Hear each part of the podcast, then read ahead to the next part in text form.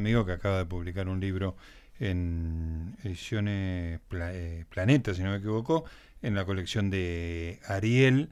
Es Osvaldo Pérez Martino, nació en Buenos Aires, es abogado por la UBA, Master in Law por eh, Connecticut, es profesor regular de Derecho Constitucional en la Facultad de Derecho de la UBA y profesor de Derechos Fundamentales en San Andrés. Además de eso, es un gran tuitero, es hincha de Independiente, sabe mucho de tango, lo he llevado a la radio para, para que me pase tangos este, exclusivamente. Es el señor Osvaldo Pérez Samartino y lo tenemos en línea. Hola Osvaldo, ¿cómo te va?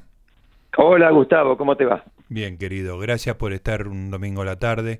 Bueno, Independiente jugó anoche, así que estabas liberado en algún sentido. sí, volvimos a, ganar. Y no jugó muy bien, pero, pero bueno, el resultado fue, fue positivo. Después de que ustedes mantuvieran esa tradición de ganarnos invariablemente. Invariablemente, para después perder con cualquiera, pero a, Independiente, a Independiente le ganamos, efectivamente. Es verdad, es verdad. Escúchame, no sé si estabas ocupado recién y si escuchaste a Brian no, no lo, pude escuchar, no, no. Ah, un, grandísimo personaje, este, un ladero de, de Timerman. Ah.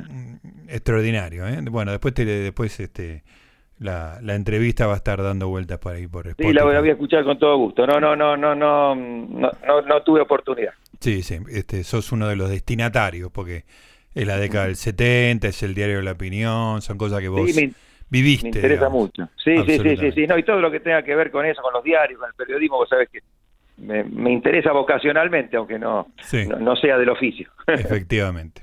Bueno, Osvaldo, eh, escribiste El mito del gorila, una historia de la extorsión peronista a la Argentina republicana. Eh, la palabra gorila es una especie de palabra clave que se usa, yo te diría, para cerrar las conversaciones, no para abrirlas, ¿no? es como para este, calificarte taxonómicamente y dejarte fuera de la cuestión. Decime un poco la idea del libro, yo lo leí, pero quiero que me la cuentes vos la, la idea y cómo surgió la, la, idea de escribir esto. Sí, bueno, surgió eh, eh, por el, la, inquietud de un común amigo, que Marcelo Panoso, que eh, un día me propuso escribir algo, digamos, desde la perspectiva del gorila, y yo acepté inmediatamente, realmente sin saber muy bien qué iba a escribir después, este, y me enviaron un contrato y lo firmé y después eh, no, no, sabía muy bien después tenía que escribir el libro claro el compromiso tenía que escribir el libro no me, me, hace acordar eso que decía Borges de, de los libros de Mallea eh, que dice, eh, le pone lindos títulos dice lástima que después este viene el libro algo así claro son títulos extraordinarios no este, claro claro. Lindos títulos, lástima que después les agrega libros, creo que algo así es la cosa. Este, bueno, déjame, déjame decir que además eh, Osvaldo es otro borgiólogo de, primera categoría, lo conoce ah. muy bien, este, desde, desde que te insufló el amor por Borges en la, en la secundaria. ¿no? Así es, y bueno, este, exactamente, y en este libro le dedico un, capítulo. Eh, y, bueno, pero después pensé, pero en realidad toda mi vida estuve pensando sobre estas cosas. eh, Así que, bueno, algunas cosas que yo eh, tenía pensadas y que, fui masticando a lo largo del tiempo, las empecé a volcar en el libro, partiendo de la base de lo que vos decías recién, ¿no? siempre me molestó mucho eh, la palabra gorila, eh, por, porque es un, es un insulto, es una descalificación. cierra, como vos decís, los debates en lugar de abrirlos, porque carece de todo significado preciso más que el de eh, descalificar al otro. ¿no? Entonces ahí narro cómo es el, origen de la palabra, eh, eh, a partir de la película Mogambo y luego la revista Dilocadi, que en 1955 estaban las versiones de golf y eso coincide con, con que en la revista Dilocadi, que era un, programa de radio humorístico, se dijera deben ser los gorilas. Bueno, y ahí nace, y la cuestión es que los peronistas, de, manera muy eficaz, le han agregado a ese sentido de, no peronista, de antiperonista, el de reaccionario, el de persona eh, sin sentimientos, que no quiere el bienestar de los demás y particularmente de, digamos, de los más vulnerables. Eh, por, y eso ha tenido, me parece a mí, eh, cierto efecto silenciador, ¿no? Eh, respecto de las críticas al peronismo, porque eh, hay que hacerlas con, em, poco asordinadamente para no exponernos a ese mote infamante de, de gorila. y yo trato de explicar que, digamos, se puede ser pero, no peronista sin tener ninguna necesidad de, de, ser reaccionario, al contrario. Claro. históricamente los que se opusieron inicialmente al peronismo, en, digamos, la etapa histórica del peronismo, del 46 al 55, no eran los reaccionarios. Al contrario, el peronismo era los que representaba ese nacionalismo de derecha, que está muy presente en el golpe del 43 y que después va a seguir en gran medida en, la presidencia de Perón. Y, los que se oponían a eso eran los socialistas, los radicales, los comunistas, los demócratas progresistas. Eh, pero después, como el peronismo siguió siendo muy popular, eh, entre los propios dirigentes políticos que no eran o no habían sido peronistas, hubo cierta vergüenza en, que las críticas fueran eh, muy duras, en decir algo que es bastante evidente y que yo trato de mostrar en el libro, eh, el carácter fascista de Perón, que el propio Perón no, no negó nunca. Es decir, él siempre expresó su, su, su gran admiración por, por Mussolini, por lo que pasaba en Italia cuando él fue y estuvo dos años del 39 al 41. Eh, eh, en particular, bueno, este, esto eh, esta manera del, peronismo de descalificar los adversarios tiene distintas intensidades, pero me parece a mí que reapareció con bastante vigor durante el kirchnerismo. Viste que se suele decir, o, muchos decían, no, empezando por Julio Bárbaro, que tiene patentada la frase, el kirchnerismo no es el verdadero peronismo. Bueno, yo trato de mostrar que si hay un verdadero o alguno que se le acerca más al peronismo original, es el kirchnerismo, que ha recuperado ese autoritarismo, esa idea que está, me parece, en la base de todo lo demás, que es la de pretender encarnar el pueblo, la patria, la nación, con lo cual todos los que se le opongan necesariamente están son antipueblo, antipatria, antinación, eh, lo que me parece que debilita la democracia, porque la democracia se debe, la democracia liberal, ¿no? Parte de la idea de que todos quieren el bien del pueblo, de la patria, eh, lo hacen a través de distintos caminos y distintas ideas, eh, y precisamente desde distintas posiciones es que después en el Congreso y en muchos otros ámbitos pueden llegar a ponerse de acuerdo en, en, en algunas leyes en las que ambas se hacen concesiones recíprocas, pero partiendo de, posiciones distintas y reconociéndose todos ellos legitimidad. Claro, que el, que el otro puede ser un actor, digamos. Claro, para no algo a excluir. El, claro, para decirlo en términos de, de, los británicos, ellos hablan de la leal oposición de su majestad. Fíjate, para, para, para, para ellos, la oposición, tanto como el gobierno, son de su majestad, ¿no? En el sentido de que los dos son parte del gobierno, los dos son legítimos y son necesarios. Bueno, para el, para el peronismo esa idea, que está en, la esencia de la democracia liberal o republicana, es, eh, eh, es falsa eh, porque ellos pretenden representar por sí solos, desde distintas posiciones, que pueden ser de izquierda, derecha, centro, lo que sea, a la totalidad de la nación. Así que yo, esto es básicamente lo que traté de, de demostrar en este libro. Hay un capítulo que todavía no, no leí, Osvaldo, que me interesa especialmente porque junta este, tu interés de estudio en el, en el libro y tu conocimiento, que es el tango. El capítulo se llama Tango y Peronismo, un turbio pasado irreal. Contame un poco de eso. Sí, esto podrá llamar la atención para aquellos que no, que no siguen mucho el tango, pero increíblemente el peronismo tiene también la pretensión de, eh, no, no digo de haber creado el tango, porque eso ya sería una pretensión insólita, pero de haberlo promovido, eh, y, todo parte de lo siguiente. Eh, el tango empieza a decaer a mediados de la década del 50 y, y, tiene su, su, su, caída, digamos, más importante ya en, en, la década del 60.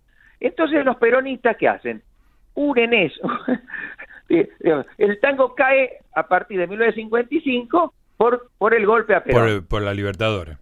Por la Libertadora. Eh, eh, y eh, entonces, y además, el, el, como que el tango requería el apoyo del Estado. Es una idea muy, muy kirchnerista y muy peronista, ¿no?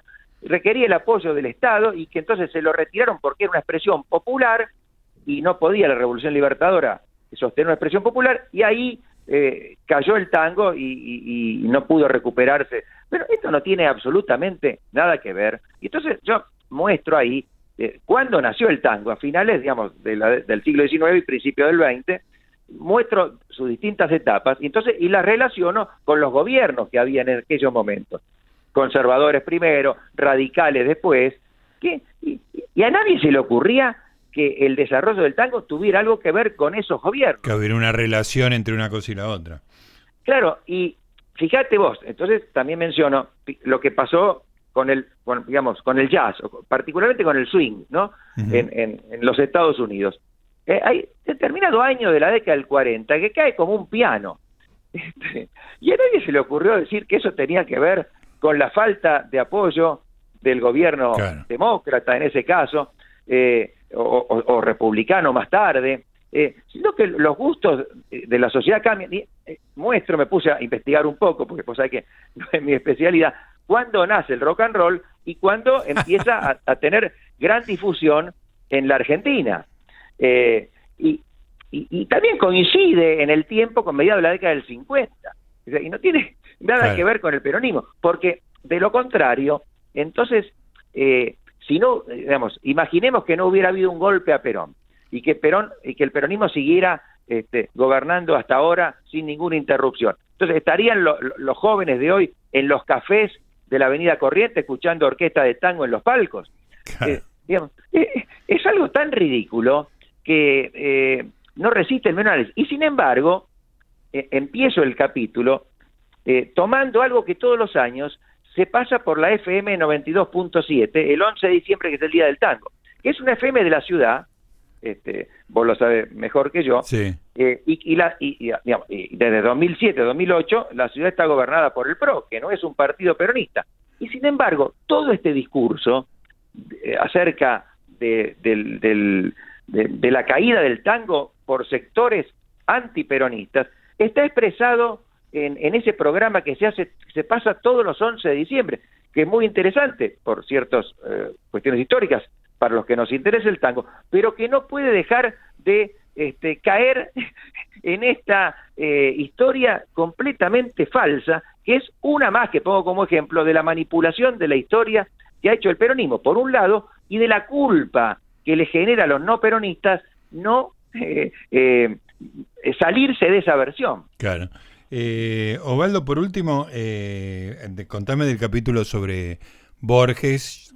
El tango es una de tus pasiones, Borges es otra de tus pasiones, y que la relación entre Borges y el peronismo es, bueno, muy compleja. Sí, sí, sí. Mira, también acá eh, me, refiero, porque lo que trato de mostrar, quizás un libro destinado a los no peronistas para que, para que lo sean con total tranquilidad y libertad, ¿no? que, que, no sean extorsionados por esa culpa. En, la, en 1999, en la legislatura de la Ciudad de Buenos Aires, se iba a tratar un proyecto porque era el, año del centenario de Borges, el nacimiento de Borges. En todo el mundo había homenajes, este, celebraciones, etcétera se iba a realizar un homenaje y se iba a eh, eh, establecer el año eh, dedicado a, Jorge Luis Borges, algo así.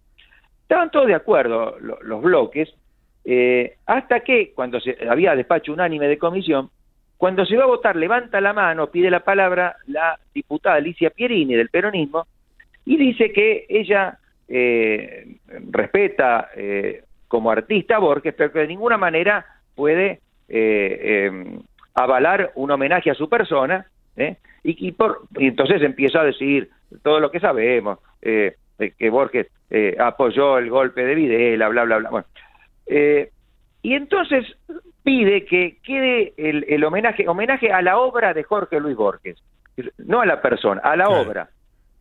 Y así fue aprobado y solamente habló para manifestar su disidencia Facundo Suárez Lastra. Y lo destaco porque eh, vale la pena hacerlo, porque en esa unanimidad, este, yo creo que basada en gran parte en la ignorancia eh, de muchos, como que Borges fuera una persona del, de la que hay que... Sí, sí, hay que huir, sí. Como si uno quiere leer, los libros, los lee, pero de, de Borges alejate porque es un demonio. Sí, porque sus ideas serían este, nefastas. Bueno, entonces yo trato de mostrar, hablar de las ideas políticas, porque no fue un político, eh, pero tampoco vivió, como se suele decir, en una torre de cristal. Al contrario, siempre se interesó por la realidad política eh, y entonces muestra sus distintas facetas. Él fue, eh, digamos, tuvo en su juventud hasta tuvo cierta simpatía por la revolución bolchevique. Sí. escribió algunos, algunos, algunos poemas al respecto. Después fue radical, fue un ferviente irigoyenista. Eh, presidió, eh, para cuando era la reelección de Irigoyen en 1928, él presidía un comité de intelectuales jóvenes o algo así, eh, y, siempre tuvo por Irigoyen una gran admiración. En la década del 30 se va enfriando un poco esa, pero seguía siendo formalmente radical, a tal punto que menciono una entrada del libro Borges de Bioy, ya de la década del 50, donde Bioy eh, se siente un poco incómodo por algunas cosas que su padre dijo respecto del radicalismo, porque podían haber molestado a Borges. Mirá. Eh, es cierto que después, en, aproximadamente en 1960, él se afilia al conservadurismo, como vos sabés, y lo dice que es porque es el único que no puede despertar ningún fanatismo. algo una frase genial, genial. Pero mm, ni siquiera en ese momento podemos calificar a Borges de, conservador. Él era un liberal. Sí. Eh, y muestro además algo muy destacable en él, en la década del 30 y principio de la década del 40. Fue un este, duro antinacionalista y un duro eh, contradictor del antisemitismo. Él que siempre tuvo una gran admiración por Israel eh, y por, Hablamos de eso hace un rato y leímos. Ah, ah bueno, por la cultura, por los judíos en general, por la cultura judía. Eh, es decir, a esa persona que, defendía la, democracia, que defendía, eh, eh, estuvo bien parada en su momento a favor de los aliados, que defendía eh, a, los judíos del, ataque que, estaban sufriendo. ¿Por qué, tenemos que ponerla en el altillo? ¿cuál, cuál, es el, ¿Cuál es el problema? Yo creo que es cierto, todos sabemos que tiene algunas frases que podemos encontrar, generalmente destinadas a, a, despertar, a provocar, ¿no? a irritar, eh, eh, esa que dijo de la democracia, el abuso de la estadística y algunas otras que se pueden encontrar. Pero me parece que eh, eh, no tenemos por qué regalar a Borges como, como pensador más allá de, su obra literaria y que es, es, un defensor para mí de la libertad, de la tolerancia. y, lo, y lo termino ese capítulo mencionando su posición frente a la guerra de Malvinas, el, el, poema que escribió y algunos otros. exactamente algunos que lo que lo me parece que lo describen como lo que fue siempre fue un, humanista una persona eh, liberal en el mejor sentido de este término tan bastardeado en la Argentina ¿no? claro casi como gorila el liberal bueno, eh, Osvaldo, gracias. Me quedé sin tiempo. Seguimos charlando, seguimos en, en contacto. Felicitaciones por el libro, El mito del gorila, una historia de la extorsión peronista a la Argentina republicana. Te mando un abrazo. Muchísimas gracias, eh, Gustavo, un abrazo. Ahí estaba, Osvaldo Pérez Martino, un amigo, cumplimos con todo lo que debemos, vamos.